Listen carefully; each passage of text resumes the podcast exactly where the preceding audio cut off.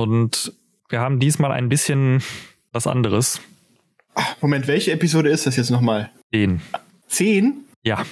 Fuck, okay, never mind. Willst du die Antwort machen? Weil du eigentlich die Antwort machen Nein. wolltest? Na, nein, ähm, es hätte, wäre das Episode 8, hätte das in meinem Film besser gepasst, aber gut. Ja, Episode 8 haben wir leider schon komplett abgenommen.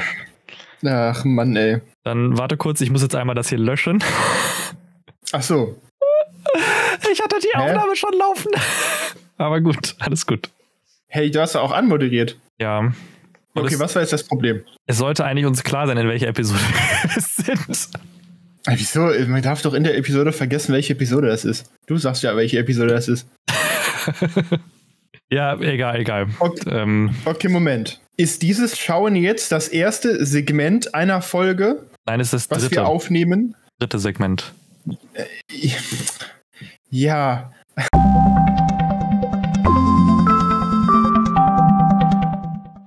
Leute, herzlich willkommen zu einer weiteren Folge von Lauch und Porree. Mit dem Lauch Hallo. Und dem Porree. und mit dem Porree. Eigentlich ist es umgekehrt, aber das ist okay. Nein, nein, nein, nein, das habe ich jetzt so entschieden. Du hast Nee, nee, das hast du überhaupt nicht so äh, entschieden.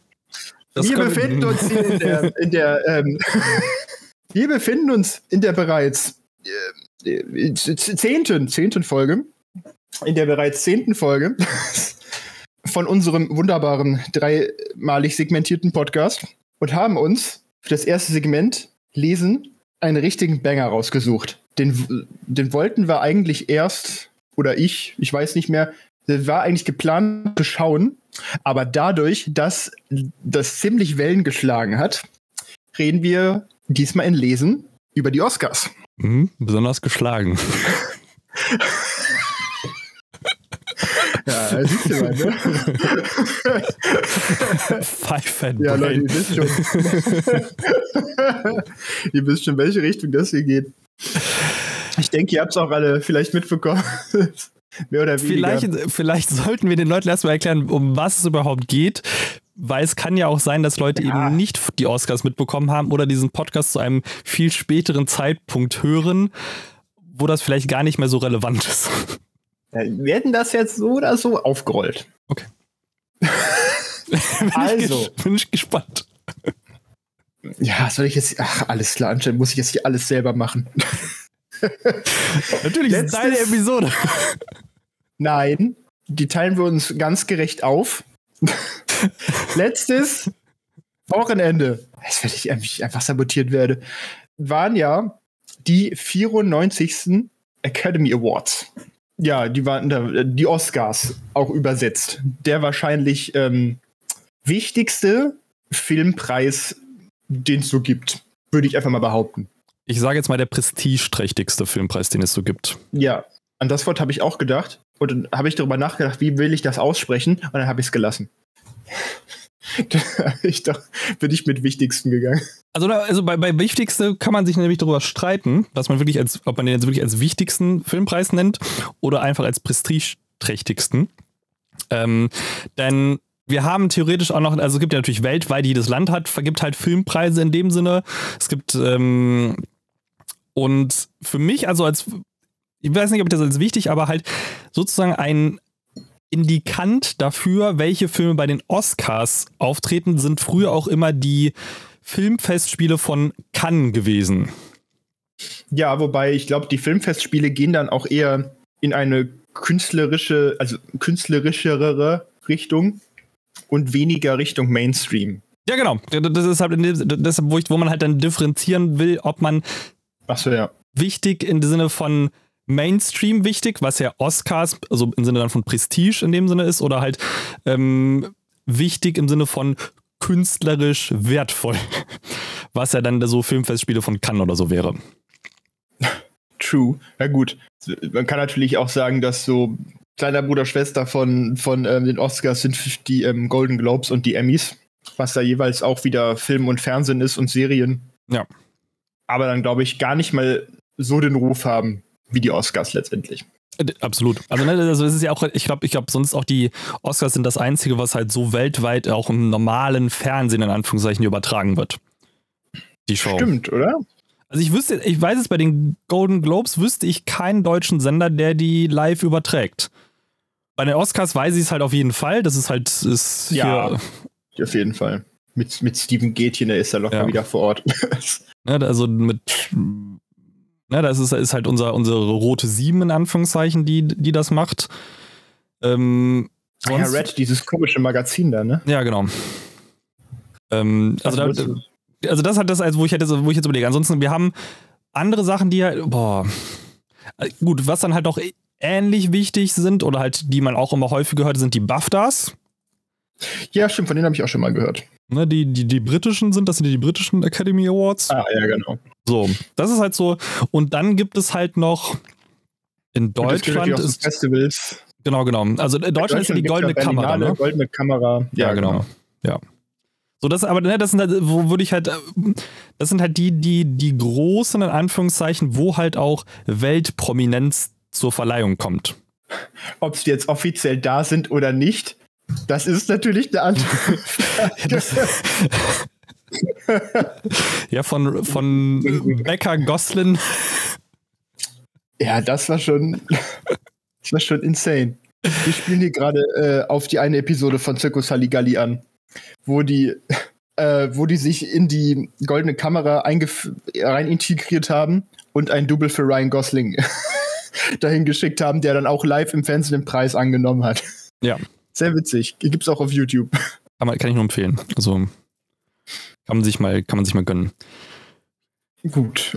Normalerweise ist dann ja auch äh, das Wichtigste, über das man ähm, am nächsten Tag dann redet, wenn man so über die Oscars redet, die Nominierungen und die Gewinner. Dieses Jahr ist es etwas anders.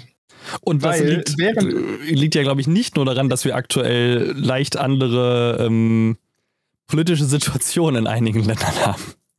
Richtig, die haben da, also das hat ja tatsächlich diesmal gar nichts damit zu tun. Äh, ja. Also das, es gab da auch noch eine kleine Sache, aber das kann man ja danach erwähnen. wir können ja erstmal den Elefanten im Raum ansprechen.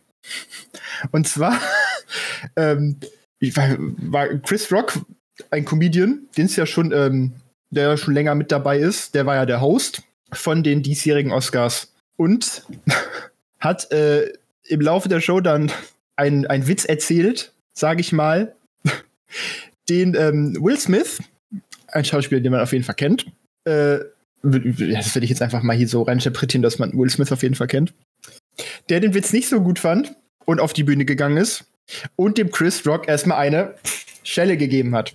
Also nicht so Slap, sondern der hat schon durchgezogen. Ja. Der, der hat ähm, einen bleibenden Eindruck hinterlassen. Ja, so kann man sagen. Natürlich wurde das Foto links und rechts durchs Internet gemimt, unter anderem von mir auch. Und, der, und ganz lustig ist auch, also, okay, vielleicht soll ich den Satz nochmal neu anfangen. Der, es ist natürlich auch bekannt, welchen, welchen Witz der Chris Rock, Rock letztendlich erzählt hat. Und zwar hat er sich es bezieht sich der Witz auf die Frau von ähm, Will Smith, Jada Pinkett Smith, meine ich, heißt sie. Ja. Die ja an ähm, Alopecia leidet, Haarausfall, wenn ich das so richtig verstehe. Genau.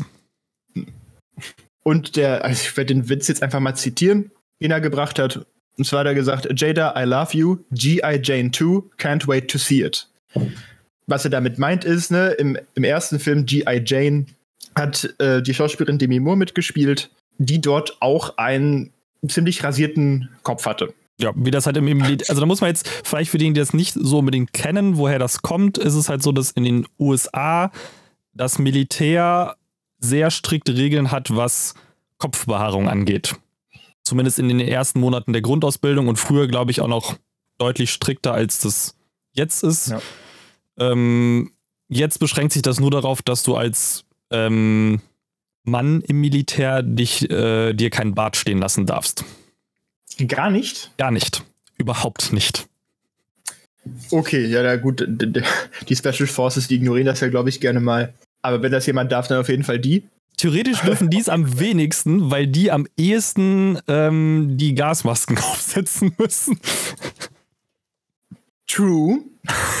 also, das stimmt natürlich. Das ist, das ist, das so ein Bart, Das ist ja der Hauptgrund, ja. weshalb sie sich rasieren sollen, dass sie halt eben nicht diesen, den, dass der Bart halt nicht die Gasmaske undicht macht.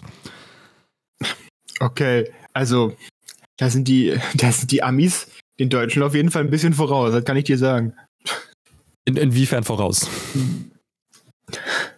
Der Tragekomfort, beziehungsweise die Effektivität des Tragens der, Achso, der Gasmaske. Der, der, der Gasmaske, ja. ja. okay, gut. Ich glaube aber, dass wenn du halt wirklich an den Punkt kommst, dass du eine Gasmaske anziehst, du dich auch noch rasieren kannst. Ja. Würde ich jetzt einfach mal behaupten. Oder wenn du in einer Einheit arbeitest, die halt häufiger Gasmasken tragen muss. Gut, wenn du natürlich weißt, dass du die häufiger trägst, dann ja, dann wirst du auch darauf eingestellt sein, den Bart zu rasieren. Aber darum geht's ja gar nicht. Genau, es geht hier, es geht hier um eher um den, den, den Nach dem, nachdem er den Witz er erzählt hat, der gute Chris, äh, Christian Feld, ähm, wurde, die Kam wurde äh, Will Smith und seine Frau natürlich, natürlich immer von der Kamera gezeigt, um die Reaktion einzufangen. Und der fand den Witz richtig lustig. Der Will Smith hat schon herzhaft gelacht. Äh, Jada Pinkett Smith nicht so. Die hat sehr genervt die Augen verdreht. Und darauf, das hat natürlich äh, Will Smith als sehr treuer Ehemann natürlich mit seinem peripheren Sehen wahrgenommen und ist mit seiner Frau erstmal zu verteidigen auf die Bühne gegangen und hat Chris Rock natürlich erstmal geslappt. Äh, hier gibt es sogar ein Zitat von, von Rock. Rock said, Will Smith just smacked the shit out of me. Ja. Das ist auch, auch nicht, was man äh, in seinem Leben sagen kann. Ja, das, ah, ja, ist ja, das, ist, das ist direkt nachdem er die Ohrfeige kassiert hat, hatte das gesagt. Ja, das wusste ich gar nicht. Das, was danach halt noch gesagt wurde, wusste ich nämlich von wegen, was Will Smith sagt, uh, keep my wife's name out of your fucking mouth. äh, ja. Nee, aber der hat äh, in dem gleichen Augenblick, er hat halt versucht, das noch etwas runterzuspielen. Also Chris Rock. Ja. Ähm, der da wirklich sehr professionell war. Auch mit dem Rest der Show. Ja. Also hat die Show ja wirklich einfach weiter durchgezogen in seinem Programm. Und da hat dann ja auch, ähm, gut, ob man jetzt einen Witz, Witz machen soll, ist sei jetzt mal dahingestellt. Aber darauf halt mit Gewalt zu reagieren, geht halt gar nicht. Und dass er dann wirklich da so professionell weitergemacht hat, das lässt ihn jetzt ja auch in einem ganz guten Licht dastehen. Ja. Also für mich ist halt so die, die, das eine, weil du meinst, ja, Will Smith hat darüber gelacht. Ich bin mir aber nicht sicher, ob das wirklich halt ein echtes Lachen war oder das sind alles, im Endeffekt sind das ja alles Schauspieler, die können auch sehr gut gekünstelt lachen. Gut, geholfen es hat es ihm auf jeden Fall nicht. Okay, was meinst du, wie die Reaktion gewesen wäre, wenn er den Witz erzählt hätte? Darauf, danach zeigt die Kamera das äh, Smith-Paar und beide geben ihm einfach den Todesblick. Und darauf geht Will Smith auf die Bühne und haut ihm eine rein. Hätte das andere Reaktion hervorgerufen? Weil er eigentlich nicht. Mm. Oder? Na, na, also da kann man jetzt, da muss man jetzt äh, das ausdifferenzieren. Ne? Also man könnte jetzt natürlich sagen, die hätten beide den Todesblick und einfach nichts machen und dann einfach mit dem Todesblick halt zeigen, dass das halt eine scheiß, scheiß Witz war. Was die beste Option in diesem Zusammenhang gewesen wäre.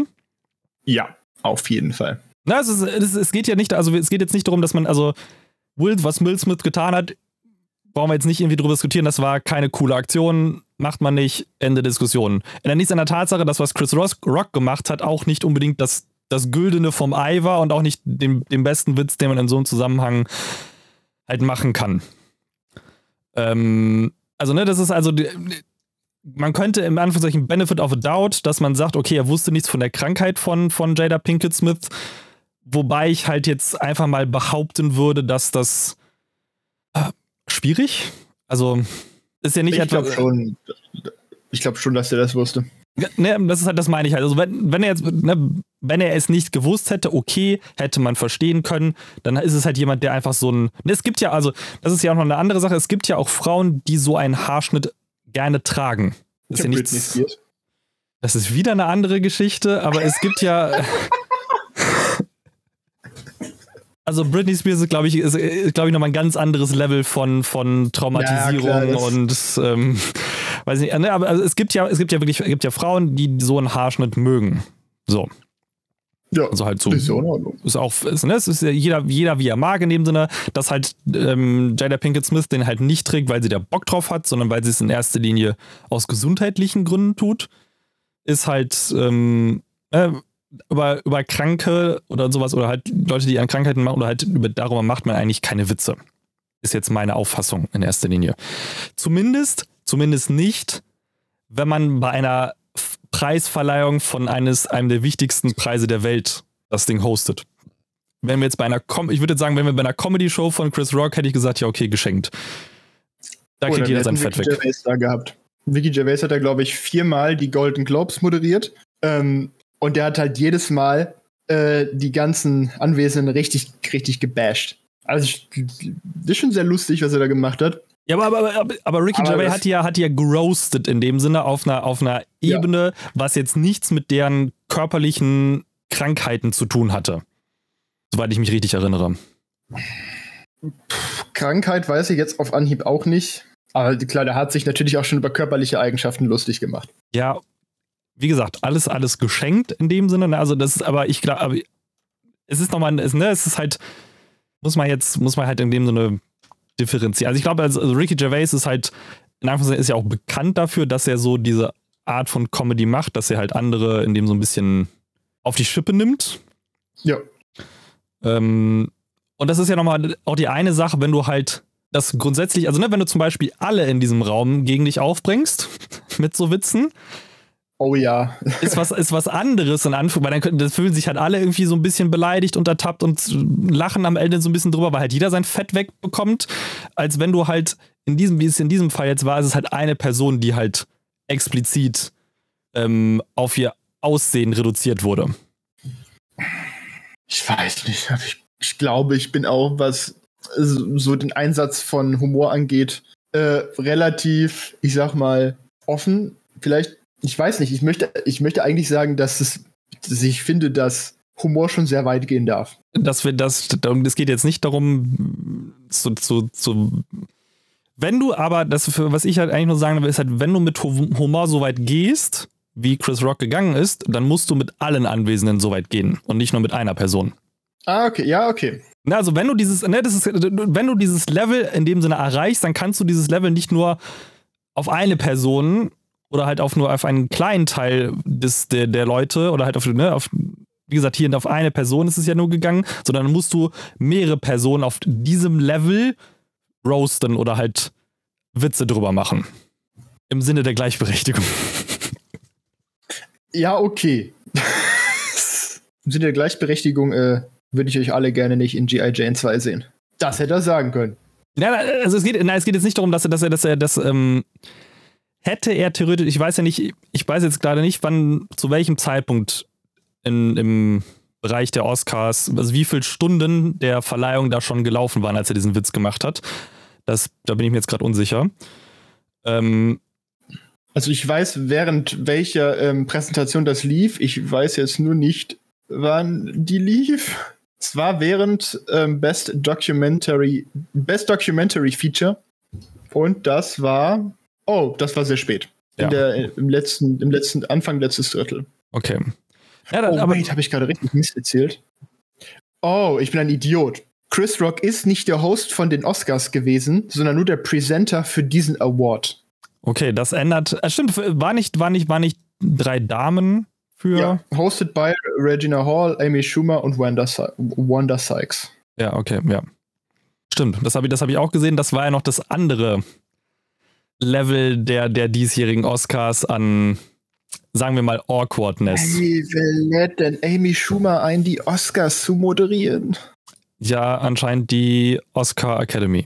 Da erinnere ich aber, da gab es auch einen netten, interessanten Witz, in Anführungszeichen, wo Amy Schumer sozusagen, die ich, diese die, die, die, stimmt, ja, wo die Oscars eröffnete, indem sie halt sagte, dass drei Frauen immer noch günstiger sind als ein Mann, um das zu moderieren. Äh, ich meine natürlich, was? Das geht ja gar nicht. Aber das, aber das. Man, das ist, man weiß es jetzt natürlich nicht, ne? Also wir wissen ja nicht, wie viel die bekommen haben und wir wissen auch nicht, wie, die, wie viel ja, die vorherigen Moderatoren. Aber man könnte den, wirklich den Eindruck haben, dass man drei Frauen bezahlen kann von dem Geld, wofür man normalerweise ja. einen Moderator bezahlen würde. Und das ist halt so auf einer anderen Ebene sehr komisch. Ja, also, ne, wenn äh, Frauen moderieren, oh, jetzt kommen wir nämlich zu einer anderen direkt zu einem anderen richtig deepen Thema. Stimmt, wenn, äh, ja, da, da, da runzelt er schon die Stirn.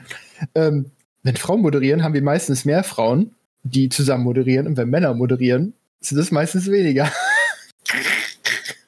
Weißt du, ich cancel uns einfach so schnell, wir kommen gar nicht dazu, dass ich den Spaß hier nochmal äh, noch ansage. Ich merke das schon. Also ich, ich muss einfach so, so ein dickes Fest Beep nach irgendwo einbauen. diese, diese Haltungen, diese Äußerungen stimmen nicht mit den Hauptproduzenten des Podcasts überein. Das ist. Äh, ich, ich distanziere mich so ganz kurz ganz stark von, das ist Joels Meinung. Der darf diese Meinung haben. Ähm, ich teile sie aber nicht unbedingt. Ja, hallo, wieso Meinung? Ich habe jetzt nur einen ganz normalen Pay Gap Witz gemacht. Aber ich werde natürlich auf Twitter äh, eine gestagte PR-Entschuldigung veröffentlichen. Sollte es überhaupt dazu kommen, dass Leute, genug Leute diesen Podcast gehört haben, dass, dass du eine Entschuldigung posten musst? Also. Vielleicht sollten wir jetzt weitergehen. ich hatte, Gut, ähm, ich, ich ja, hatte theoretisch noch, also abseits der, abseits der Oscars und der, unserer Will und Chris-Aktion, ähm, hatte ich diese Woche aber noch etwas, eine Preisverleihung auf deutschem Level, über die wir beide, zwar nicht im Podcast, aber beide schon mal gesprochen haben.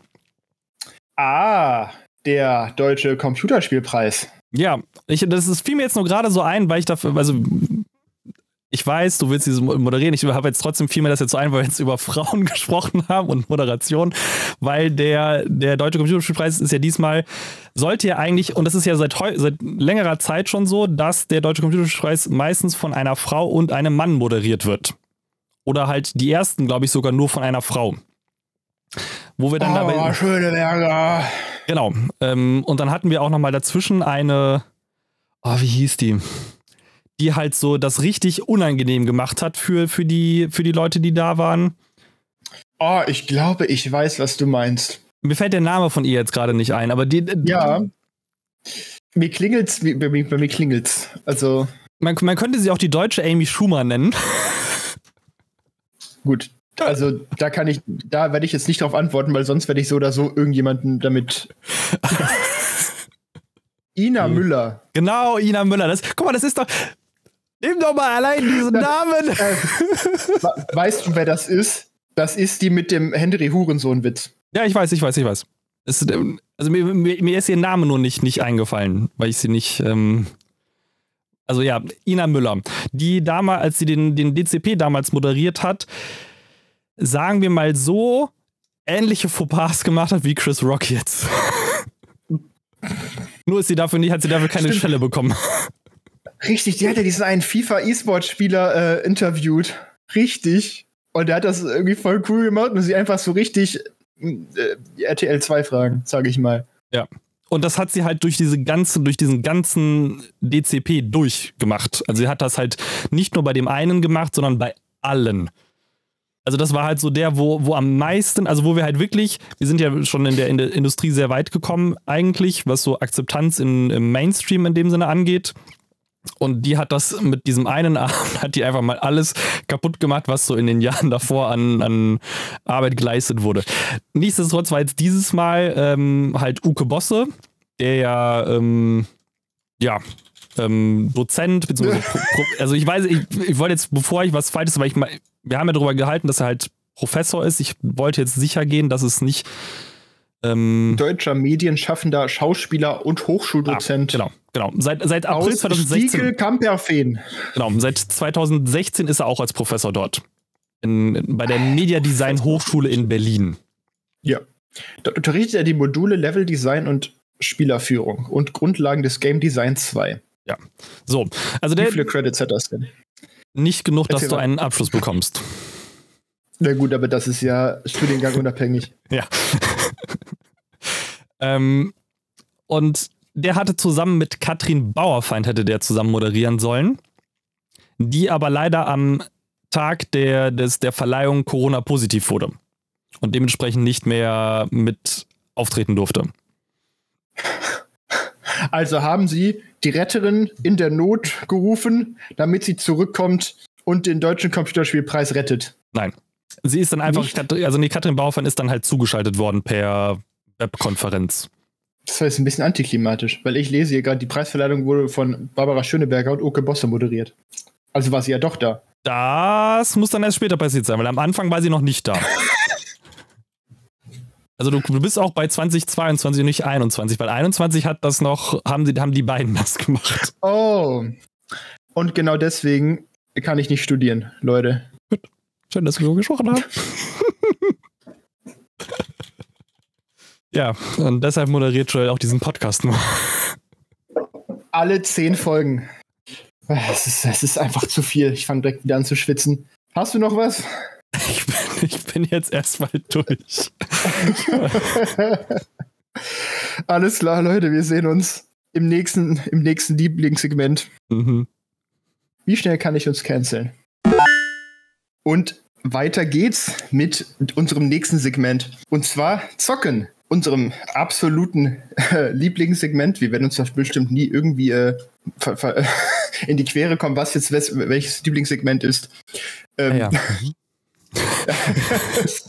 wink, wink. Und das Thema dieses Segments ist das Jahr 2021, weil, wie ich eben gemerkt habe, fast alle äh, Spiele, die wir heute besprechen werden, oder der größte Teil der Spiele, die wir heute besprechen werden, kam in diesem Jahr raus. Victor, welche wow. Spiele hast du dir denn 10 out of 10, einfach nur. ja. 20 out of 21. genau, 20, 22 of 21. ja, ähm, ich habe mir wieder zwei, sagen wir mal, Indie-Games angeguckt. Ich bin ja hier eher so derjenige, der auf, den, auf dem Indie-Game-Trichter unterwegs ist.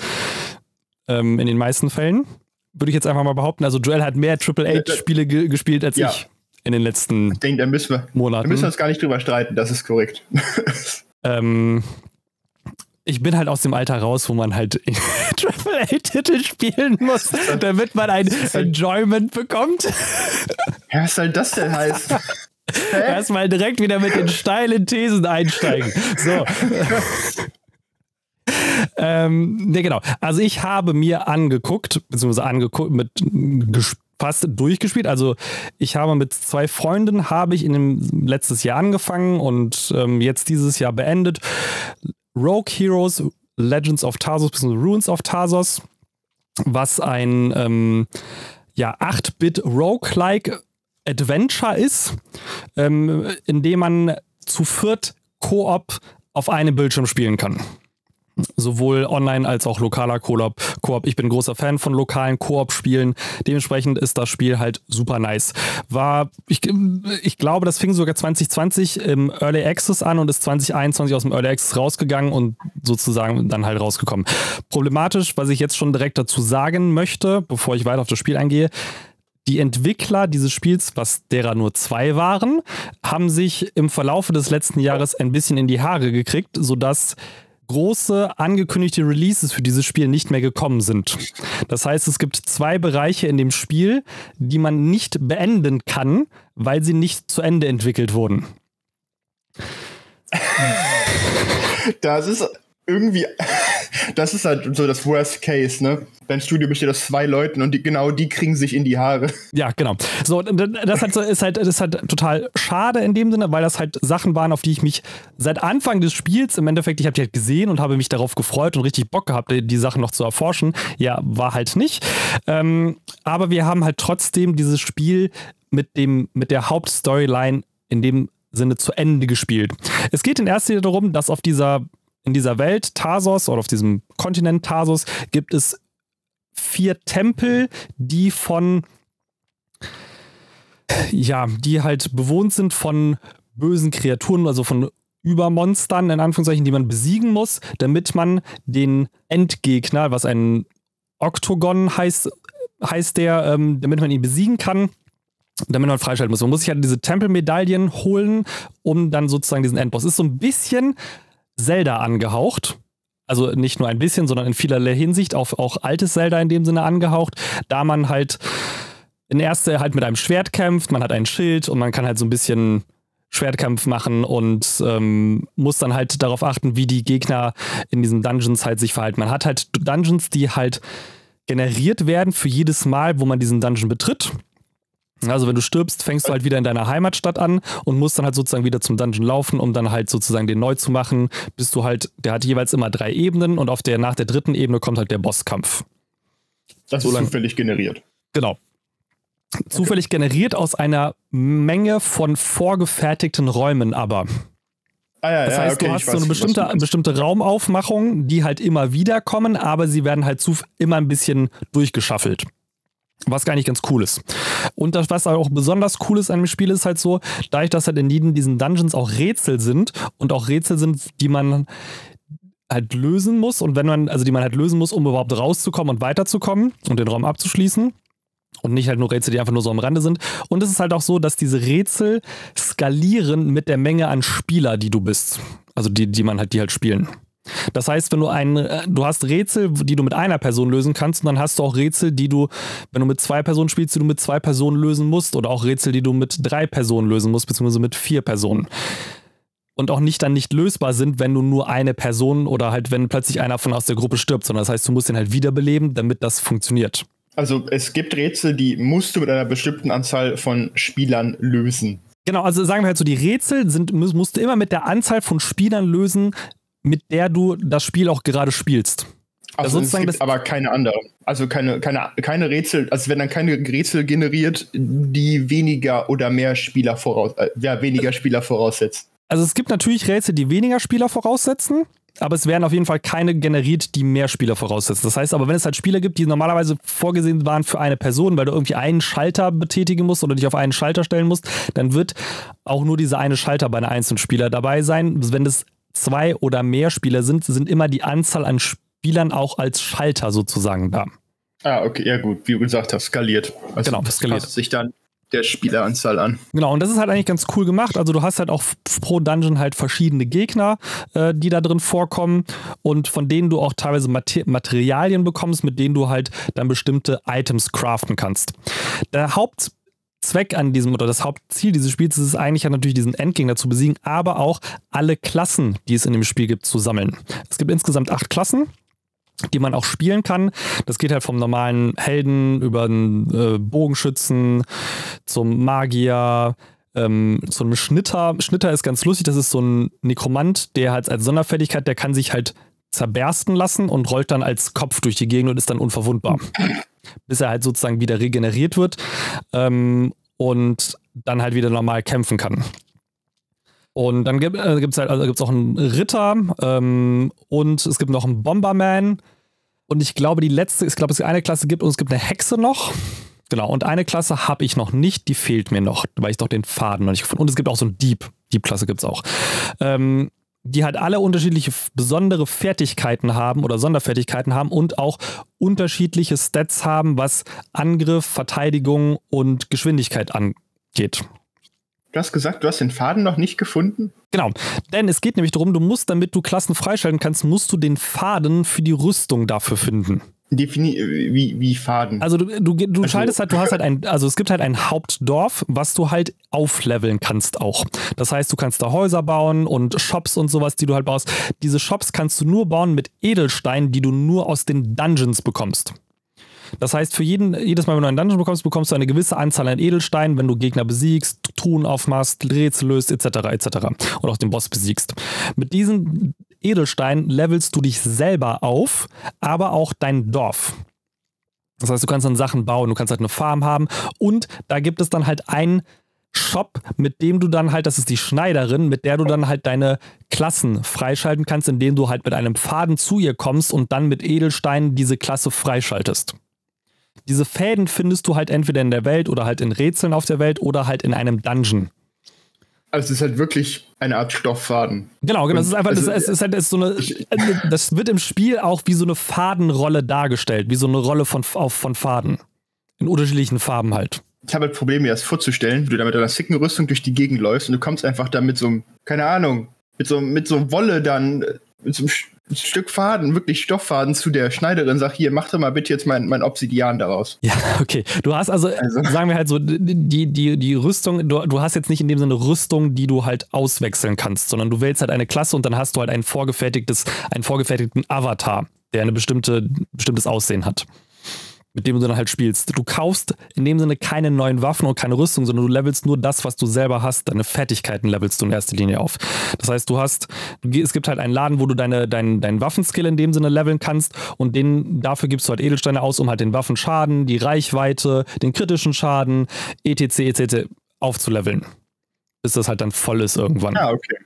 Und das gleiche machst du auch noch mit deiner Lebensenergie und zusätzlich dazu mit den ganzen es gibt halt noch so Nebenwerkzeuge oder halt Nebenwaffen, wie halt eine.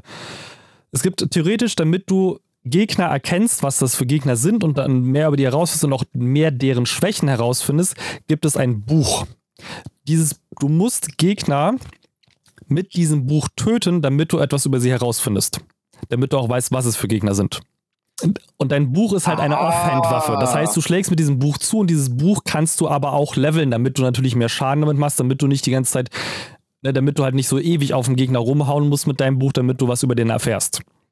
Ach, so ein bisschen wie die Kamera in Bioshock. Je mehr du einen Gegner ja damit irgendwie fotografierst oder desto mehr findest du über ihn heraus und machst zum Beispiel mehr Schaden. Ja, genau. So kann man das auch sehen. Also das ist halt, also das ist ganz cool. Dann gibt es halt noch so ein, gibt halt so einen Bombenbeutel, es gibt einen Boomerang, es gibt einen Greifhaken, der wirklich auch wichtig ist, weil du damit dich durch manche Gebiete durchbewegen musst. Also das heißt, du musst über Abgründe und sowas bewegst du dich mit einem Greifhaken zu so anderen Statuen. Damit kannst du aber auch Gegner angreifen. Wenn du dir so auf Entfernung in dem Sinne die einfach pokest oder den deren Schild wegnimmst und sowas, das ist ganz cool. Also es sind halt so ein paar funny Mechanics, die man halt damit machen kann. Ja, man, Grappling Hooks. Genau, Grappling. Dann ähm, gibt es halt auch eine, so eine Laterne, mit der man halt Sachen anzünden kann und damit kannst du auch Feuer legen. Was ganz praktisch, äh, ganz lustig ist, wenn du halt in der normalen Welt, also nicht im Dungeon bist und dann halt irgendwie so in so einem Waldgebiet und dann einfach Feuer legst und das verbreitet sich dann halt auch sehr toll und brennt halt alles nieder. Ähm, das ist halt so. so kannst du dein eigenes Dorf abfackeln? Ja. Echt? Also zumindest nicht, also du kannst es, kannst alles, was halt brennbar ist, kannst du abfackeln. Ist leider, die Häuser gehen jetzt nicht dabei kaputt, aber ähm, du kannst halt alles andere brennt halt weg. Und ja, wir haben es okay. auf die harte Tour gelernt. Oh. Nämlich, dass wir einen Magier Mann. haben, der als einzigen Zauber einen Feuerzauber hatte und damit die ganze Zeit rumgealbert hat. Unvernünftig sowas. Ja. Also. Also nee. wirklich, das war. Also wir haben jetzt, also wir haben da viel Zeit auch investiert. Das war, war auch super lustig. Es ist halt super cool, dass man das halt, also es läuft sehr, sehr flüssig. Also es ist jetzt nicht so, dass man, wir haben ein paar Glitches gehabt, aber meistens hatten wir Glitches an Stellen, wo die Entwickler am Ende nicht mehr nachgeliefert haben. Also weil wir natürlich angefangen haben, Sachen zu erkunden, wo eigentlich erst durch ein DLC oder sowas hätte kommen sollen. Was schade ist.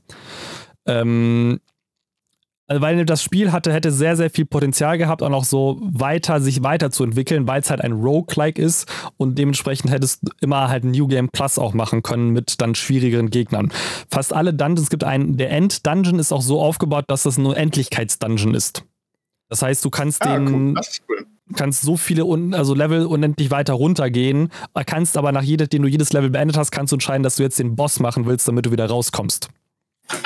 Und ähm, deshalb, also für Leute, die halt mal was mit anderen zusammenspielen wollen und halt, na, du brauchst, was auch ganz cool ist, du brauchst halt keinen performanten PC dazu. Das heißt, du kannst auch mal schnell mit Freunden spielen. Ich glaube, ich bin mir nicht sicher, ob es das auch für die Switch gibt. Ich will jetzt nicht sagen ja oder nein. Ich, ich meine, es gibt es nur für, für Steam. Gibt es aktuell nur auf Steam. Ähm, aber man kann sich's mal angucken. Schade ist halt. Habt ihr das zu viert gespielt? Zu dritt. Zu dritt haben wir es gespielt. Okay. Es geht aber zu viert. Wir haben halt nur keine vierte Person gehabt. Aber auch das dritt ging perfekt, nahtlos, also keine Probleme. Und es ist auch, es ist unglaublich schön gemacht. Also du hast halt mehrere Biome, in denen du dir halt deine Dungeons dann halt hast. Und das ist schon sehr, sehr schön gemacht und auch von unterschiedlichen Gegnerarten und Fähigkeiten. Die Bosse an sich sind nicht so schwer. Also den, den einzigen Boss, den wir schwer fanden, war der erste Boss. Alle anderen Bosse haben wir First Try gemacht. Bis auf den Endboss, weil wir einfach für den Endboss einfach viel zu unterlevelt waren. Ähm, das ist ja aber auch irgendwie ein komisches Scaling. Also ich schafft irgendwie alles super easy und der Endboss ist auf einmal schwer. Ja, also weil das, weil das Spiel ja da, daraus, davon mit da mit skaliert in dem Sinne, dass es halt, also der Endboss ist halt wirklich super schwer angelegt. Und die anderen sind halt so, dass sie mehrfach machbar sind. Ah, okay. Du machst den, normalerweise machst du den Endboss nur einmal und dann beendest du ja ein Spiel. Die anderen ist es halt so, dass du die mehrfach machen sollst und dann ist es natürlich doof, wenn die immer super schwer sind und du halt dich dann immer die Zähne dran ausbeißt und dann den Dungeon einfach nicht beenden kannst und nicht weiterkommst. Ja, deshalb ist das keine. Sie sind aber trotzdem sehr einfach. Ähm, der, der Endboss war auch nur schwer, weil mir irgendwann das Leben ausgegangen ist. Von, der, von seiner Mechanik her oder so war der jetzt auch nicht super schwer. Und als wir dann hochgelevelt waren, war es halt so, dass ich den halt. Ich hab, hatte, also wir hatten am Ende so. Also ich hatte, nachdem ich Max Leben hochgeskillt hatte, hatten wir 1700, hatte ich glaube ich 1700, 1800 Leben. Du fängst dann mit 100 an, so damit wir das mal ähm, kurz in Relation setzen. Ja. Ähm, oder glaube ich sogar noch weniger als 100. Ähm, und ich hatte nach diesem Kampf, mit nach dem Bosskampf, hatte ich noch 1100. Während meine. Ja also natürlich, während meine Mates halt irgendwie bei 4, 4 und 500 waren. Ähm, aber ich habe auch als Ritter gespielt und habe halt mit meinem Schild mehr oder weniger sämtlichen Damage halbiert. Ähm, das heißt, also ich habe ich habe halt getankt ohne Ende. Ich habe halt einfach nur vorne gestanden beim Boss und habe draufgehauen, während die anderen dann halt ähm, so ein bisschen ausgewichen sind und halt auch draufgehauen haben. Und trotzdem hast du noch immer noch mehr als die Hälfte deines Lebens. Ja. Aber das ist okay. So spiele ich Spiele. Ähm, so werde ich wahrscheinlich auch, wenn ich irgendwann dazu komme, Elden Ring spielen. Ah, ich habe jetzt eine Frage. Ja. Einfach mal nur wegen deiner, deiner Spielrolle. Du hast ja mal Overwatch. Hast du mal Overwatch gespielt? Ja. Was war da dein Main? Mein Main, Genji. Ja. Damit habe ich nicht gerechnet. Also überhaupt nicht. du bist einfach ein Hitchnicker Genji-Main. ich habe Genji. Okay. Ähm, Genji habe ich am meisten gespielt und oh, wie heißt der? Der mit dem Pfeil und Bogen. Also sein Bruder halt. Hanso, oh Gott. Ja. Dein, mein Weltbild von dir hat sich gerade noch ein bisschen umgekrempelt. Hast du gedacht, ich spiele spiel, spiel wie so ein, den, den Tank oder was? Ein, also ja, ja, vielleicht. Oder zumindest mehr Backline. Ja, nein. Aber nicht halt nicht, nicht so Offense. ähm, Witzig, okay. Sagen wir halt so, ich finde also, das ist ja auch also Genji habe ich in erster Linie gespielt, der tut halt, halt ein Schwert. Ich mag Typen mit Schwertern. Alles, was mit Schwertern ist, ist für mich gleich tausendmal besser. Stimmt das? Moment, das ist der einzige mit Schwert, ne? Ja, natürlich. Lol. das ist auch der einzige mit einem japanischen Schwert. Das ist halt für mich dick. Ah, ist ja Win-Win. Der ja. einzige mit Schwert und dann ist er noch japanisch. Ja, das ist halt ein Katana. Also was, äh, ja. Aber gut, das ist jetzt, ähm, ja, das ist also das, wo ich halt ähm, mich am ehesten gesehen okay. habe. Ich spiele ansonsten in anderen Spielen spiele ich halt wirklich Backline. Also wenn ich jetzt an, an so WoW-Zeiten oder halt auch Guild Wars-Zeiten zurückdenke, habe ich halt immer Waldläufer oder so gespielt. Oder halt in Guild Wars 2 halt den Paladin.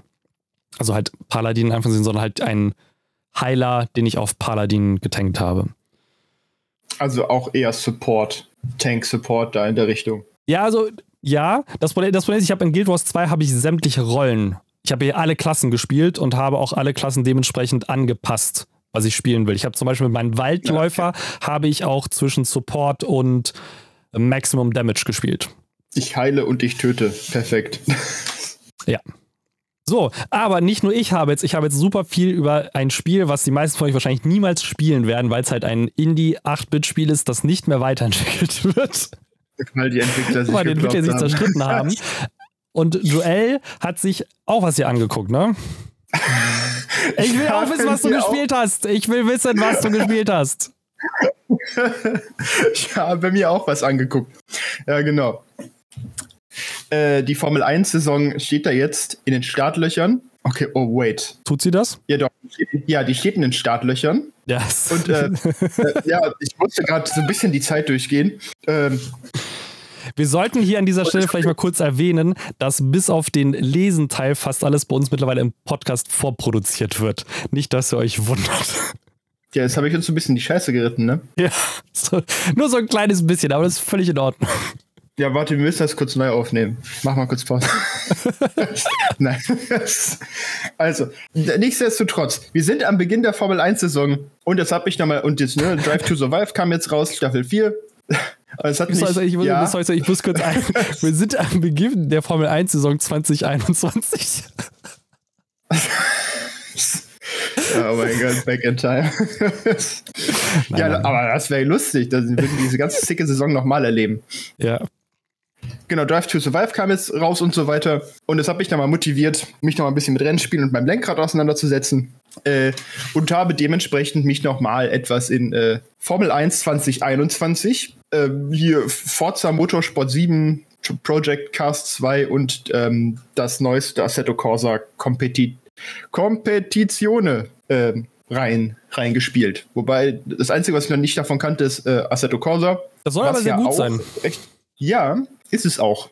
Ähm, ich würde jetzt einfach mal in der Reihenfolge so durchgehen von, ich sag mal, der Casual-Erfahrung bis zu äh, Simulation, so wie ich das als ca selber Casual beurteilen kann. Also das Spiel, was ich am schlechtesten kann, ist dann Simulation. Darauf wird es hinauslaufen.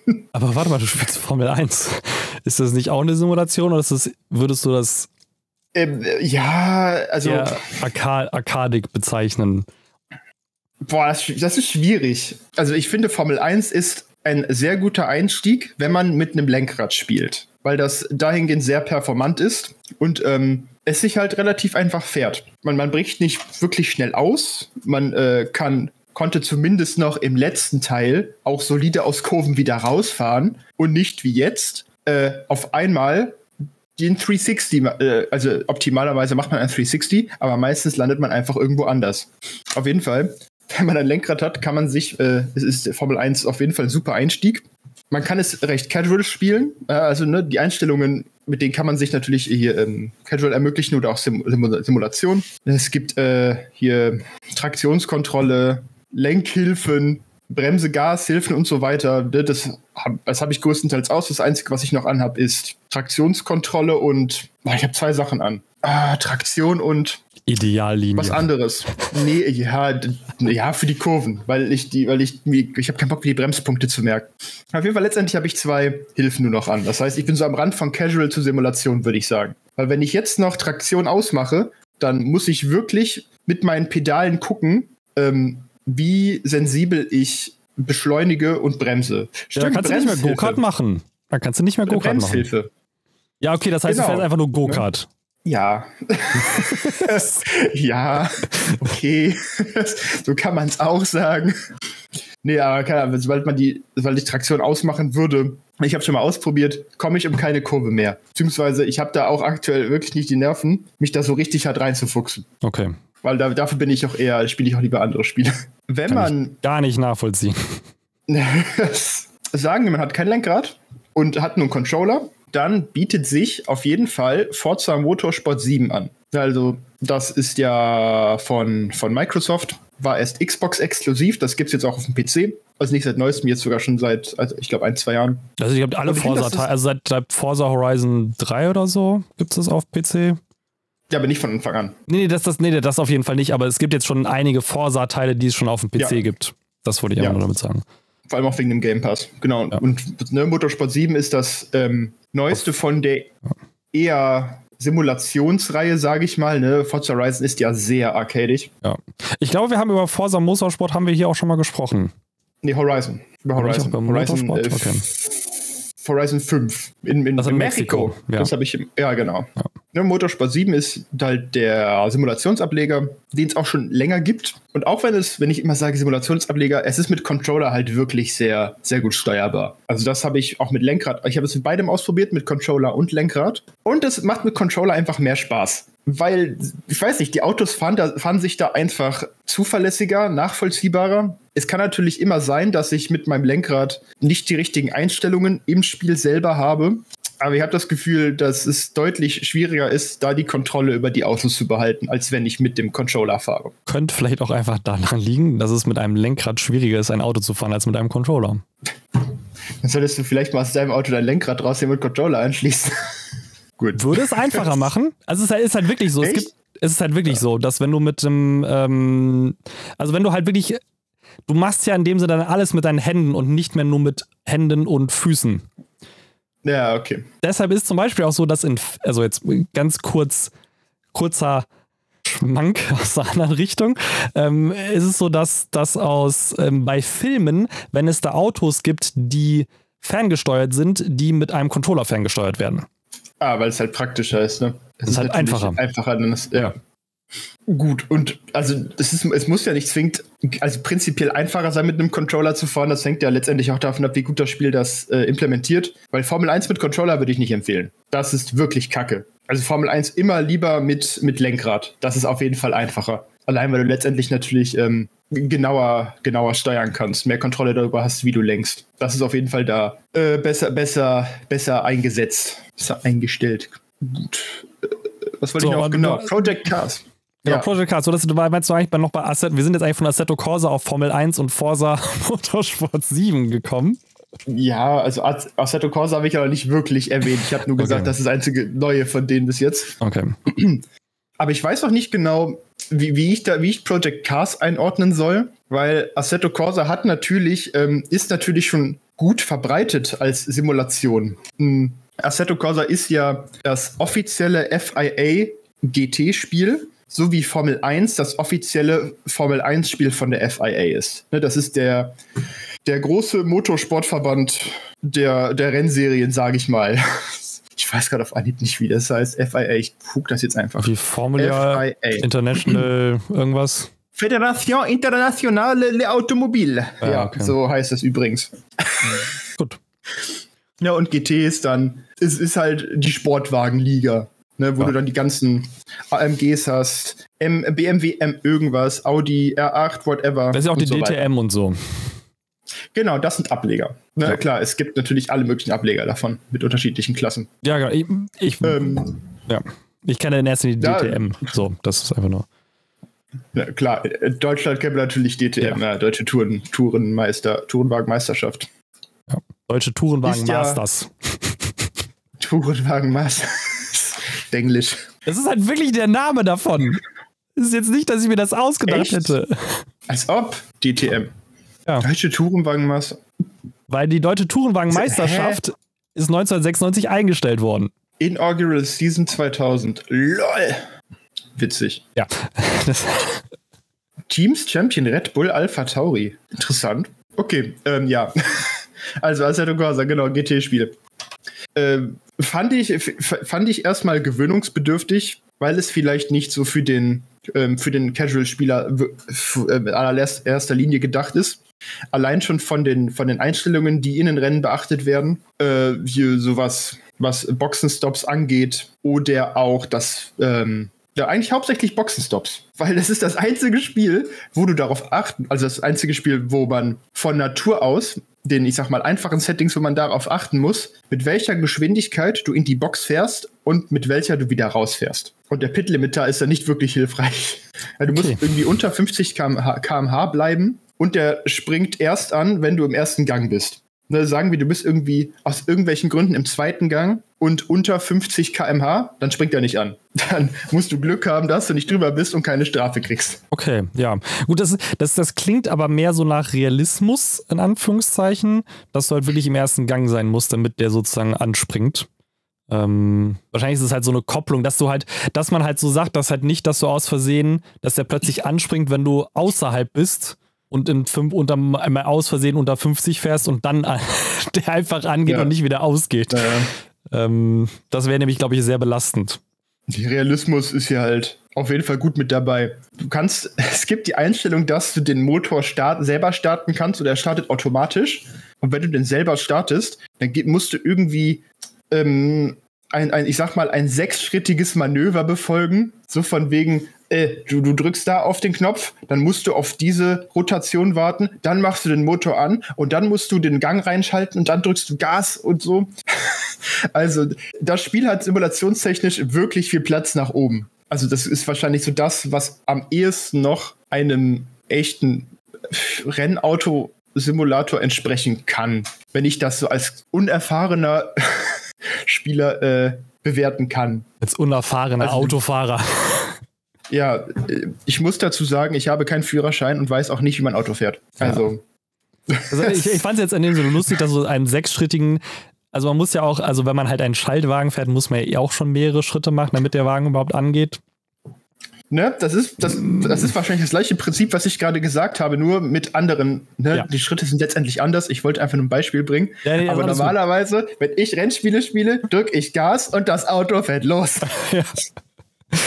du bist halt an, an Go-Kart eher gewohnt. Wir müssen ja wieder Kart fahren.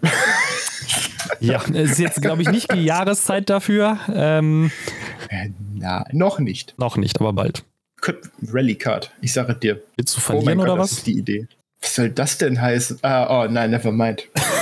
Stimmt. Ja, ich rede ja mit dem ausgebildeten Rallye-Fahrer. Ja, äh, good point. Nein, lass uns dann doch lieber noch warten bis im Sommer, bis zum Sommer oder so. so. Ja, und hier weiß ich nämlich auch nicht, wie ich Project Cast 2 noch einordnen sollte, weil ich weiß nicht, einerseits ist das recht detailreich, was Einstellungen und Fahrverhalten und so angeht. Aber ich finde das auch sehr unzuverlässig, weil es irgendwie so ein paar Kinderkrankheiten hat und die Autos für mich keinen Sinn machen, so wie sie fahren. Ja, weil es gibt Spiele, also sagen wir, du hast in drei verschiedenen Rennspielen das gleiche Auto. Sagen wir, du hast in Forza 7 ein Audi, in äh, Assetto Corsa ein Audi und dann in Project Cars auch. Der verhält sich überall anders. Aber es ist auch absolut bescheuert. Also Project Cars musst du wirklich aufpassen, dass dein Auto nicht ausbricht. Ich weiß nicht, ob das Sinn macht, weil es in anderen Spielen halt nicht so funktioniert. Oder ob es halt hier einfach, ob der Simulationsgrad wirklich dann da so authentisch ist, dass ich einfach, dass ich einfach zu schlecht bin. Aber ich kann es nicht zuverlässig einordnen. Oh, ich weiß es auch nicht. Also ich habe Project Cars auch mal gespielt. Aber es ist auch so ein Spiel, was ich nicht mit Controller spielen würde. Das habe ich nicht ausprobiert, aber ich würde es nicht empfehlen. Es geht, ist aber nicht cool. Also ich habe es halt auch mit Lenkrad gespielt, okay. so ist nicht. Ähm, ja, okay. Aber es ist halt, also ich, ich, ich versuche halt jetzt, ich habe auch ganz jetzt nachgedacht, wo ich Project Cars einordnen würde, halt von, vom, also besonders das zweite. Das erste ist auf jeden Fall halt weird. Ähm, das, das, okay. Also halt besonders, also das, ich das was du, gespielt. Was, was du vom zweiten redest, ist beim ersten halt noch viel krasser. Also äh, Oh. Ähm, und ich überlege gerade, mir fällt jetzt gerade, es gibt ja noch theoretisch noch, es gibt ja noch ein weiteres Rennspiel, ähm, es gibt auch Project Cast 3, aber das habe ich mal außen vor gelassen, weil da die Bewertungen so ein bisschen abgekackt sind. Ja. Nee, was ich meinte, ich meine es nicht für die Project Cast-Reihe, sondern eine, ein, ein Spiel, was ja bekannt iRacing? Genau, iRacing, genau. Ja, das ist ja simulationstechnisch, ich glaube, das Nonplusultra. Genau, genau. Das jetzt überle ich überlege gerade halt, ob es gab mal eine Zeit, wo Project Cars meinte, sich zwischen Assetto Corsa und iRacing einordnen zu wollen. Okay. Gut, iRacing hat ja auch äh, so ein Abonnementmodell. Genau, meine, genau. iRacing ist halt, ist halt richtig teuer, aber das, dafür ist es halt auch ähm, präzise, wie es nicht mehr geht. Ja. Also das sind ja wirklich dann reali wirklich realistische Arten, wie ein Auto sich bewegt und sich verhält auf bestimmten Strecken, weil die das halt, das wird mit echten, also Echtzeitdaten in Anführungszeichen gemessen.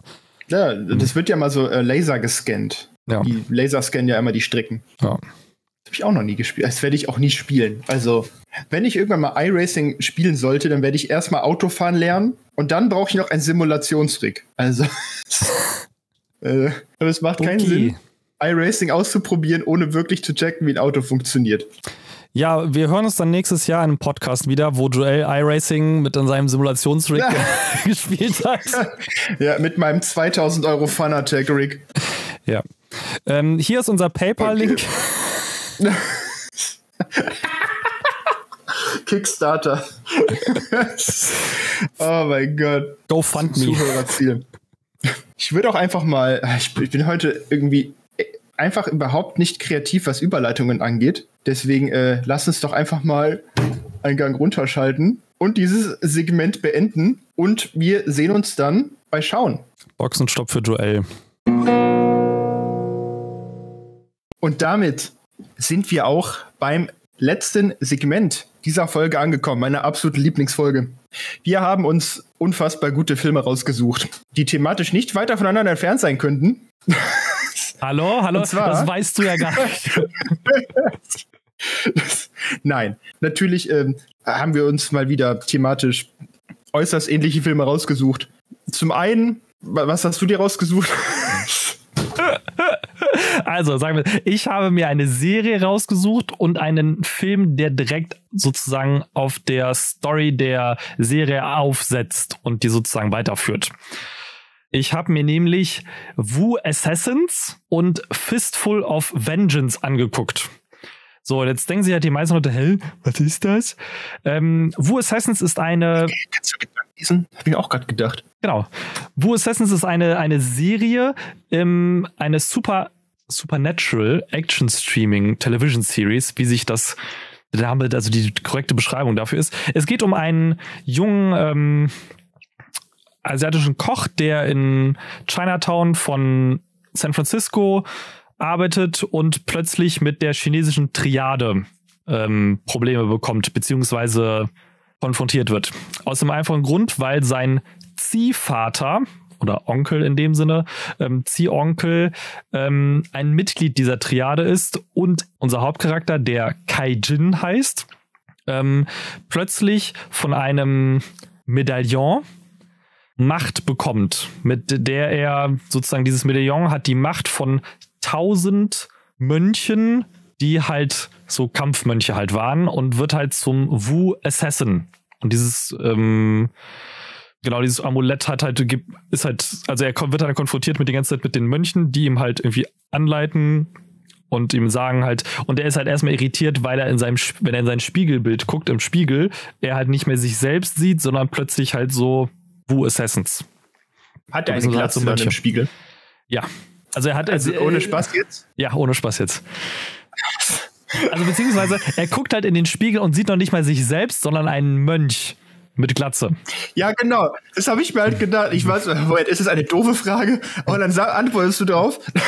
Und ich war mir nicht sicher, hä, verarscht der mich jetzt? Nein, nein, nein, genau. Es gibt okay. wirklich so ein paar Szenen. Also, und ähm, einer dieser Mönche, der halt da äh, dargestellt wird, ist auch für die Leute, die halt ähm, spielt auch in John Wick 3 mit, lustigerweise. Ähm, als den, also in John Wick 3 haben wir ja einen, so einen, so einen Japaner, der halt so ein Restaurant führt und dann halt von der Richterin des High Tables. Oh, ja, ich weiß, wie du meinst. Richtig. Ah, ich habe Genau, auf jeden Fall ist der, weiß, ist der, weiß, meinst, ja. genau. Vielleicht wissen unsere Zuh Zuhörer das jetzt auch. Auf jeden Fall ist der halt auch einer dieser Mönche und wir haben jetzt in, in erster Linie wird halt in dieser Serie geht es halt darum, dass unser Hauptcharakter versucht, dass der Triade, die mit dem Powern des Wujing ausgestattet sind. Da gibt's mehrere von. Da gibt's halt so, das ist halt auf den Elementen basierendes Fähigkeiten haben die halt. Also Feuer, Erde, Wasser, Luft, Metall und noch irgendwas. Habe jetzt wieder vergessen. Und dann verschwand der Avatar. Genau. Und ähm, es, genau, da geht's halt darum, dass der halt, er versucht halt seinen, seinen, von seinem Ziehonkel, will den halt, befreit ihn halt von dem Wujing und versucht halt zu verhindern, dass andere Leute das bekommen, weil mit diesem Wujing kannst du halt in die, ja, in die Afterworld in Anführungszeichen kommen und damit halt die gesamte Welt halt vernichten, wenn du halt Macht über Leben und Tod bekommst. So, ähm, der Film, also der, das, was die Serie so besonders macht, ist halt die unglaublich gute Choreografie der Kämpfe.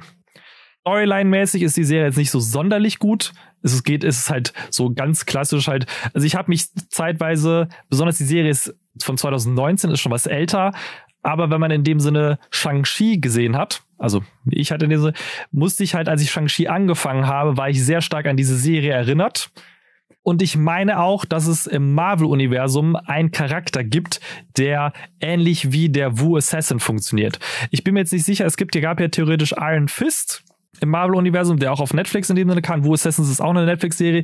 Und es ist, irgendwie ist dieses Wu Assassins so eine Mischung aus all diesen ganzen Kampfserien. Hat aber leid, hat aber keine Grundgeschichte, die jetzt auf irgendwelchen Comics basiert, soweit ich weiß, oder halt ah, irgendwelchen okay. Büchern. Genau, das, das wusste ich. Das, ich habe da halt so nichts rausgefunden. Ähm, wenn da einer von euch was Näheres weiß, bitte mehr. Sie ist auf jeden Fall sehr hoch gelobt worden für ihre, für die Kampfszene. Die Kampfszene ist richtig cool, das ist richtig gut gemacht, das sieht auch super aus an vielen Stellen. Die Story ist halt eher so durchwachsen. Ne, also es ist halt, es ist halt nur zehn Folgen und in diesen zehn Folgen passiert halt auch nichts. Also es ist passiert auch nicht so viel. Du hast dann halt auch so Schauspieler wie zum Beispiel äh, Iko Uweis, ich werde den Namen, habe ihn auf jeden Fall falsch ausgesprochen, aus The Raid 1 und 2, der natürlich ähm, kampftechnisch absolut was drauf hat. Und Ja. äh, ich habe jetzt auch nachgeguckt, wie der andere heißt, der, der Glatzkopf. Mark Dacascos, der auch schon in vielen Filmen ähm, bewiesen hat, dass er auf jeden Fall kämpfen kann und stunttechnisch absolut dabei ist. Das heißt, wenn du schon welche, so welche Leute dabei hast und dann noch ähm, deine Kampfszenen richtig hinkriegst mit der Choreografie, das kann schon sehr geil sein. Ja, also sind auf jeden Serie. Fall auch, ein, auch auf Schauspielermäßig sind da ein paar sehr große Leute mit noch dabei. Ne? Also zum Beispiel auch ähm, Kevin Durant, wenn ihr das was sagt, das ist der, der hat in. Das ist ein Basketballspieler. Nein, nein, nein. Mit D am Ende, nicht mit. Also es gibt Kevin Durant, der halt. Ja, genau. Und dann gibt es Kevin Durant oder Durant, keine Ahnung, aus. Ähm, Oh. Er heißt halt wirklich so. Oh nein. ja. ja, also der, der, der Es halt. tut mir leid. der halt auch schon in aber- manchen Spielen, also, der, also Filmen mitgemacht hat. Oder auch, jetzt muss ich gerade, ich hatte eben noch einen, ähm, den man auch schon mal kennt. Ich es schon gut, wenn die Wikipedia Bilder haben. Das heißt, die haben schon mal irgendwo mitgespielt. Ja, also, Ich kenne die, die ganzen Namen kenne ich wirklich überhaupt nicht. Ich kenne nur den Iko Uweis, mehr kenne ich nicht. Also den Dakaskos habe ich auch nur schon mal öfter gesehen, aber den Namen hätte ich jetzt auch nicht sagen können. ja, also auch die hier den, den, den Uncle Six, ähm, der halt die Triade ist halt Byron Mann, ist auch eher etwas, ja, also halt für manche Filme auch bekannt. Aber, es sind, aber sie haben sich auf jeden Fall sehr viele Leute geholt, die kämpfen können. Also die halt wirklich fähig sind, ähm, ja, also die als, als, als Martial Artist Ohne- sozusagen halt auftreten zu können. Ohne krasse, krass viele Cuts eine Kampfszene rüberzubringen. Ja. Und das fand ich halt, also da- das war halt cool anzusehen. Fand ich halt cool, fand ich gut gemacht. Die, die, wie gesagt, man hätte das auch weniger mit dem Supernatural-Aspekt irgendwie umsetzen können, glaube ich. Auch wenn das natürlich ganz lustig war mit dem Mönchen in Anführungszeichen, die halt ihm seine Kräfte und seine Fähigkeiten geben. Und die Serie endet halt auch, also sie endet auch aktuell, hat also sozusagen von der Haupthandlung, die halt in der ersten Staffel aufgenommen ist, halt auch in der ersten Staffel beendet worden. Das heißt, das Wujing, was die auf die Triaden aufgeteilt war, wurde halt am Ende auch zusammengefügt und zerstört, sodass halt die der Wujing aufgelöst wurde. Und auch die Leute, die halt Teil dieser Triaden waren, sind halt auch von Kaijin eliminiert worden. Und jetzt fragt ihr euch, okay, cool, abgeschlossene Handlung in dem Sinne, warum gibt es dann einen Film dazu? Denn ja, Dessen Titel ja nicht auf die Serie schließen lässt. genau.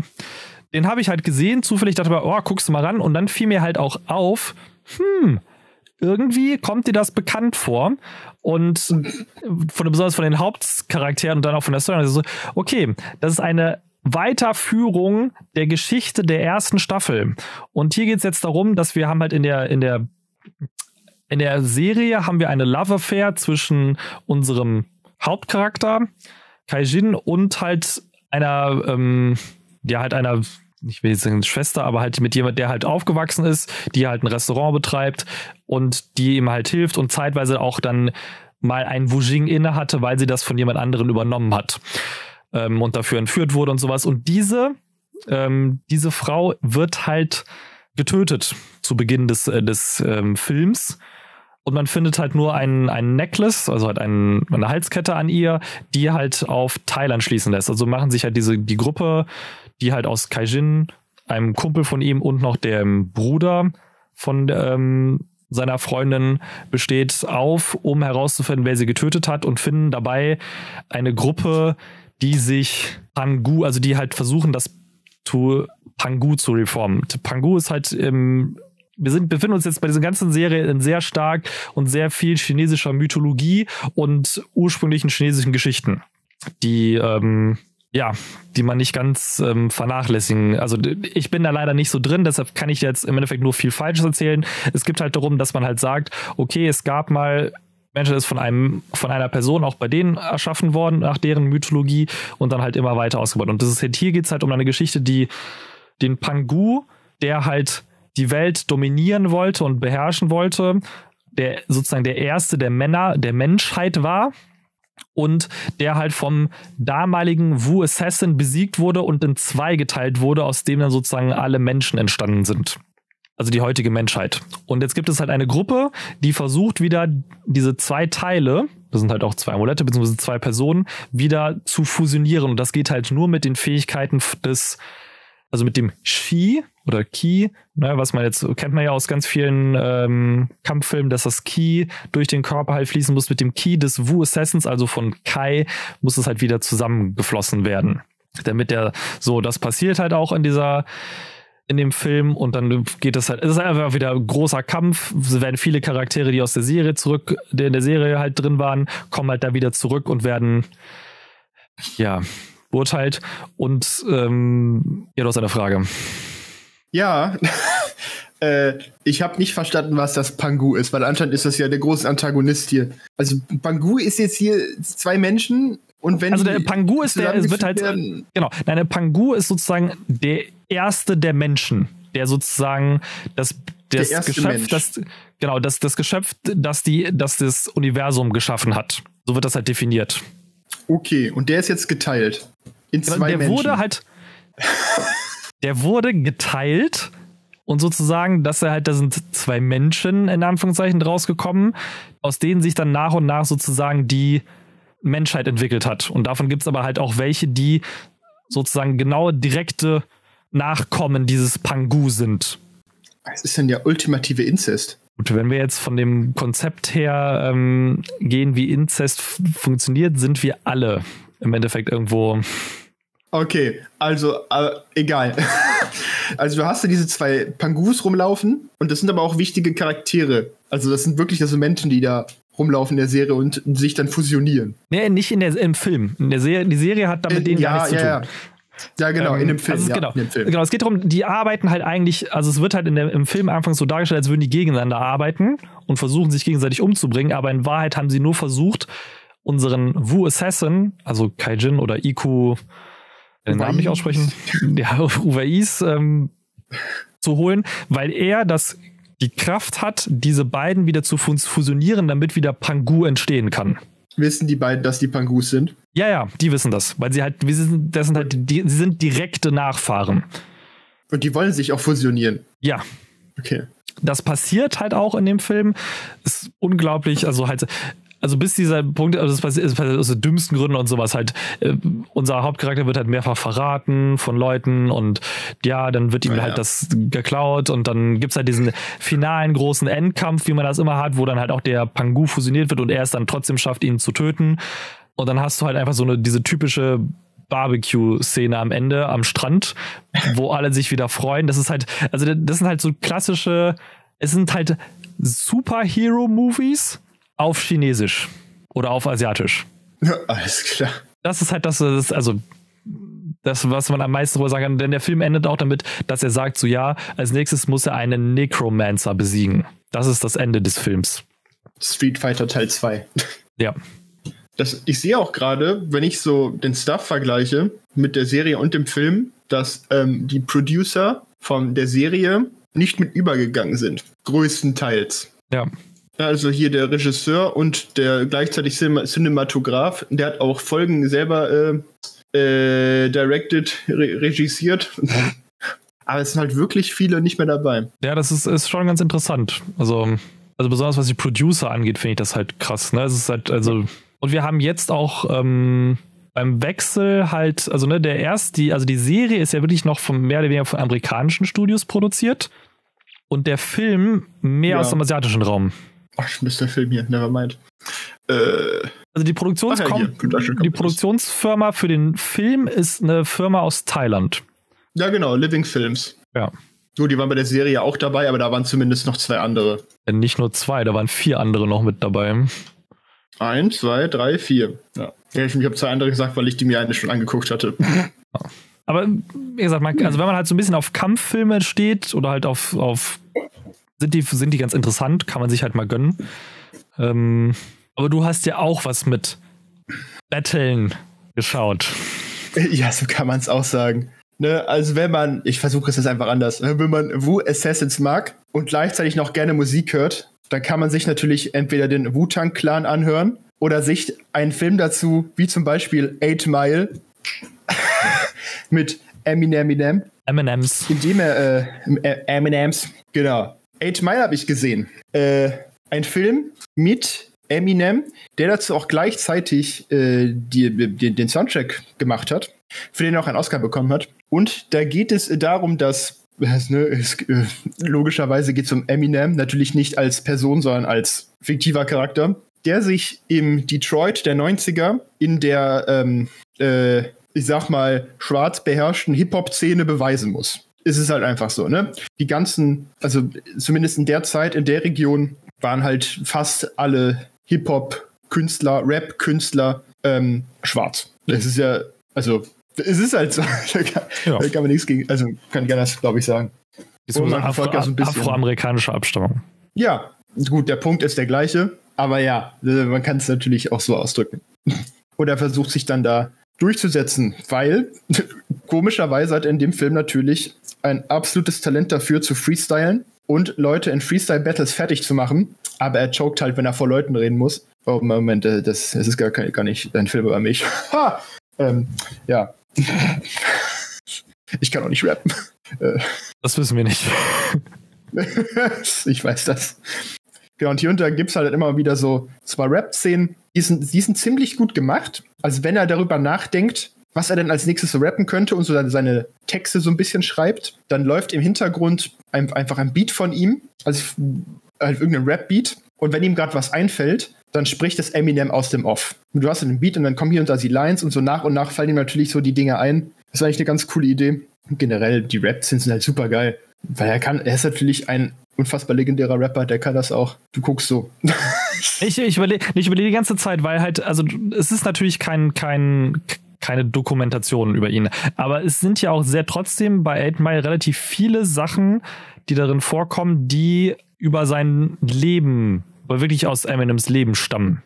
Äh, bestimmt. Ich habe mich jetzt nicht wirklich über sein Leben groß informiert. Ich weiß nur, dass der irgendwie, obwohl doch, also ich habe mich eigentlich nicht wirklich informiert. Ich weiß halt nur, dass seine Mutter irgendwie Alkoholproblem hatte und der irgendwie zwischendurch mal eine Freundin hatte, mit der er auch ein Kind hat, wo es irgendwie auch nicht so gut lief. Und im, im, gut, im Film hat er natürlich eine problematische Mutter und ähm, eine kleine Schwester, um die er sich kümmert, was natürlich als äh, Anspielung auf sein Kind plus Freundin oder Mutter halt sein kann. Gut, und als weißer Rapper, klar, man muss sich, derzeit musste man sie oder so durchsetzen, das hätte jeden treffen können, der es da versucht hat. Okay, der Wikipedia-Artikel zu Eminem ist viel zu lang. Ich werde gar nicht erst versuchen, irgendwas herauszufinden, aber er hat drei Kinder. ja. Er hat richtig losgelegt. Gut. Aber abgesehen vom, also der Film, der Film, es ist kein Musikfilm, es ist nicht wirklich ein Musikfilm. Es ist vielleicht einfach Musikdrama, ich weiß nicht, weil abgesehen von den ganzen Rap-Sachen wird natürlich ähm, auch dargestellt, dass er kein einfaches Leben hat. Er hat halt einen Kackjob in der Fabrik, kann sich nicht durchsetzen in der Gegend. Äh, genau, seine Mutter ist äh, alkoholabhängig, versucht ihr Geld durch Glücksspiel zusammenzukriegen und wird währenddessen dann auch noch von einem alten Schulkameraden von ihm gebankt, von dem sie hofft, dass sie irgendwie das Geld kriegt. Ah, sonst, weiß nicht. Abgesehen von Eminem hatte der Film nicht wirklich viel zu bieten. Also, er macht das wirklich gut. Also, schauspielerisch war ich wirklich überrascht, dass er dann auch das, das Charisma dabei hat, davon überzeugen, was für eine Rolle er spielt. Auch wenn er bestimmt teilweise sich selber gespielt hat. Aber Mark Wahlberg spielt auch sich selber. Und bei dem würde ich sagen, das ist scheiße.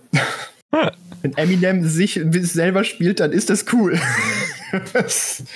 Aber ja gut, er hat natürlich dann auch mehr schauspielerische Leistung zeigen müssen als ja, andere Schauspieler, die sich selber spielen. Meinst wie Anthony Mackie? Ja, ja, genau. Anthony, Anthony Mackie spielt da auch mit als der äh, Antagonist, kann man sagen, der davor das Rap-Battle gewonnen hat und der so in der Hood der, der Rap-King ist, der aber am Ende in einem richtig krassen Rap-Turnier von Eminem platt gemacht wird. Das ist übrigens ziemlich geil. Das war auch der Grund, warum ich den Film ursprünglich mal sehen wollte. YouTube hat mir irgendwann mal vorgeschlagen. Hier ist übrigens äh, das Absolute Rap Battle von 8 Meilen. Guck es dir doch mal an. Mit gefühlt 10 Millionen Aufrufen. Ja, das ist ziemlich nice. Und auch wenn der Film mich nicht so gehuckt hat, war das Ende doch dann wirklich sehr schön, weil er dann einfach seine ganzen Probleme auch rauslässt in seinen Raps. Das so ein bisschen eine Zusammenfassung ist allen zeigt, was er kann. Oder mit einem Knall gewinnt. Soll es sein. So soll es sein. mit einem Knall gewinnen. In der Tat. Ja, ich weiß nicht. Also so viel, ich kann nicht so viel mehr, glaube ich, zu dem Film sagen, weil es ist kein besonderer Film. Er macht nichts außergewöhnlich. Die Rap-Szenen sind cool. Eminem ist cool. Wenn ihr Eminem mögt, dann könnt ihr euch den Film angucken. Erwartet jetzt aber kein Meisterwerk. Das wäre so mein Fazit. Ist ein guter Musikfilm, würde ich einfach mal behaupten. Ist es ein Musikfilm? Oder also es ist ein Film über Musik, aber ist es deswegen ein Musikfilm? Es ist kein Musical. Ja, okay. Das ist, das ist ein Rapsicle. Ja, ich es weiß, also Musical. keine Ahnung, ich überlege, also ich würde es jetzt auch nicht, also es ist ja auch kein Biopic. Wie jetzt zum Beispiel ähm, Bohemian Rhapsody. Ja. Das würde, den würde ich aber eher Oder- noch als Musikfilm, glaube ich, beschreiben. oder Rocketman. Ja, das stimmt, das wäre jetzt auch der zweite Gedanke, ja. Wobei, aber dann, dann ist Eight Mile gena genauso ein Musikfilm wie die beiden, wie Rocketman und Bohemian Rhapsody, weil da ist die Musik ja auch nicht nur das Hauptthema, sondern auch die Geschichte der, der, der Charaktere. Ja, also laut Wikipedia ist, ist Eight mal ein Dramafilm. Gut, ja, das, ist, das kann ich unterschreiben. Und für den, also wenn ich jetzt, ich habe jetzt ku- kurz weil mich das einfach interessiert hat, und der Rocketman von 2019 über Elton John ist, wird betitelt als Biographical Musical Fantasy Drama Film. Fantasy, interessant. Okay, Ja. ja, gut. Das ist Drama, kann man das auf jeden Fall stehen lassen. Also Rocketman und haben auf jeden Fall mehr musikalischen Inhalt, glaube ich. Ja, also da, da würde ich halt in dem Sinne, ähm, Halt einfach Biopics sind, ja. ich würde, würde halt schon sagen, das ist ein, ein, ein Musikfilm. Also weil halt die, also ne, die Musik steht doch mehr im Vordergrund, also halt das äh, als jetzt, ähm, also äh, sag- na, vielleicht falsch, also die Musik ist ja Teil der Handlung. Ja. Oh, oh, ja gut, wenn du es so beschreibst, dann wäre es ja auch ein Musikfilm. So, das ist halt das, wo ich halt eben sage, nee, nicht halt, also jeder Film hat ja Musik meistens, aber die ist dann meistens eher so zur Untermalung Ja. des Films. Und ich finde, bei dem Ja. ist es halt so, dass es halt die Musik, natürlich ist auch Musik, was die den Film untermalt, aber es geht ja auch in dem Sinne um Musik. Ja. Ja, gut. Ist vielleicht gar nicht mal so falsch, den doch als Musikfilm zu beschreiben. Aber es ist auf jeden Fall auch ein Drama. Ein Musikdrama. Das, denke ich, kann man so lassen, oder? Ja, ja, hätte ich jetzt auch dir zugestimmt. Und was man auch so lassen kann, ist den heutigen Podcast.